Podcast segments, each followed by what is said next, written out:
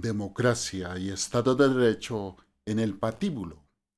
Si bien el artículo primero de la Constitución habla que Colombia es un Estado social de derecho, descentralizado, que respeta la dignidad humana, que es democrática, participativa y pluralista, con el paso de los años no ha habido la clase de gobierno que haya hecho alarde de cumplir el artículo primero de la Constitución del 91 ¿Esto es democracia, por ejemplo?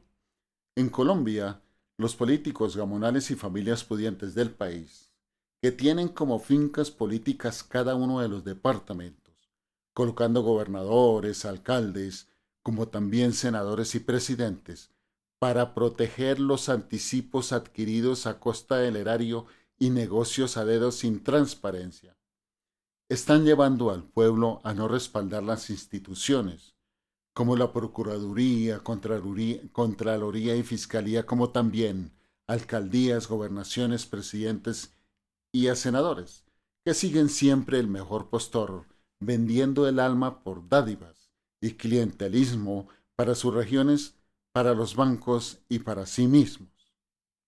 Se, se enfocan campañas solo para destruir al opositor, para no dejar que otros estén en la contienda, con elecciones acomodadas a la casta familiar o feudos podridos como bien los voce Ramiro Bejarano en su columna del espectador, al tomarse las redes sociales para desinformar con réplica en medios afines al gobernante.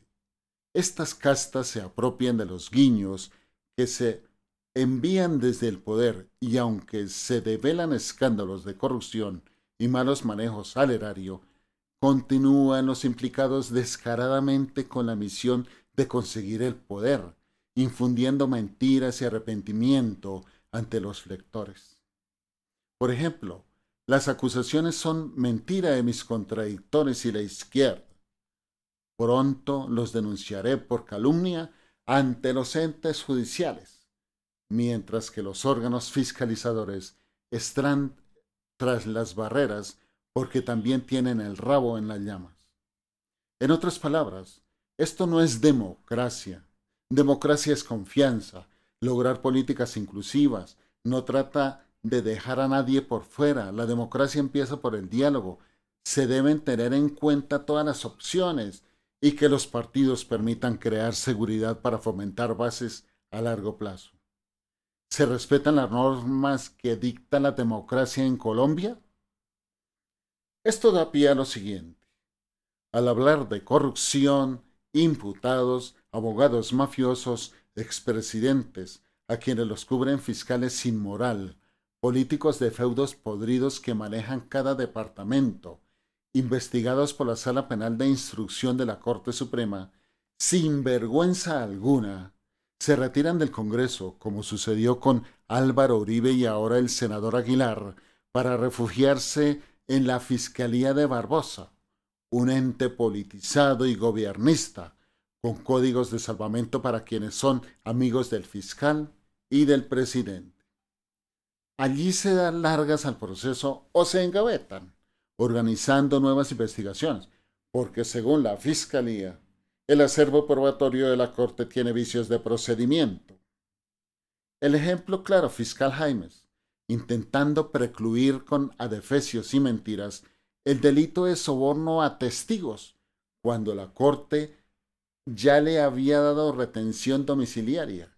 Y viene la contradicción. La Fiscalía aplica justicia o inventa algún hecho antiguo o presente para enlodar y encarcelar a sus opositores sin pruebas. En conclusión, estimados amigos, si para los políticos que no tienen ética ni moral, democracia es infringir las leyes, salir a los medios y redes sociales a denigrar y calumniar al contradictor, destapar audiovisuales en revistas, periódicos, radio, en cuanto canal exista, con el fin de intimidar con vocablos o calumnias a la idea de tono al otro, para que se retire de la contienda o contra quien hable o denuncie sobornos, malos manejos o manifieste antagonismo a los discursos que nunca se cumplen por el dirigente. Esto no es democracia ni Estado de Derecho. Un Estado social de derecho, dice la Constitución en su artículo 2. Protege los derechos humanos, la paz, la seguridad y desarrollo, además de ser compatibles con normas y principios internacionales de derechos humanos. En Colombia, sus dirigentes han tomado a los órganos de derechos humanos como entes de la mafia para desvirtuar el poder de investigación que tienen estos sobre los sucesos reprochables del Estado contra los ciudadanos y sus rivales, a la vez que da el lujo de desaprobar la documentación y consejos que hacen estas ONGs.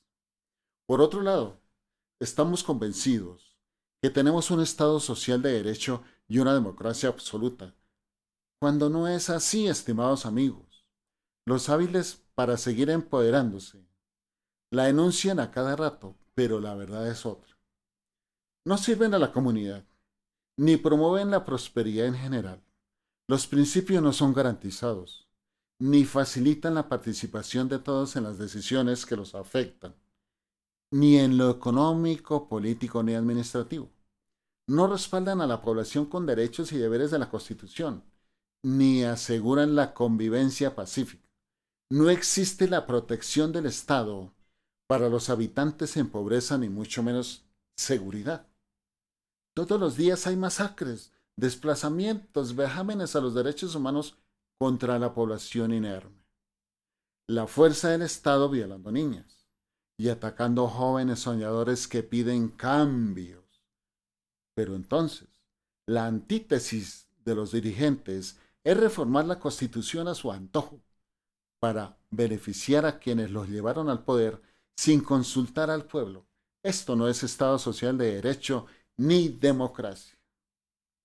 Estimados amigos, gracias por su atención. Les habló Luis Alejandro de su canal Luis Periodismo en redes Twitter, arroba Luis Alejandro Di, Instagram, Facebook y YouTube Luis Periodismo. Muchas gracias y los invito a compartir el video si les gustó.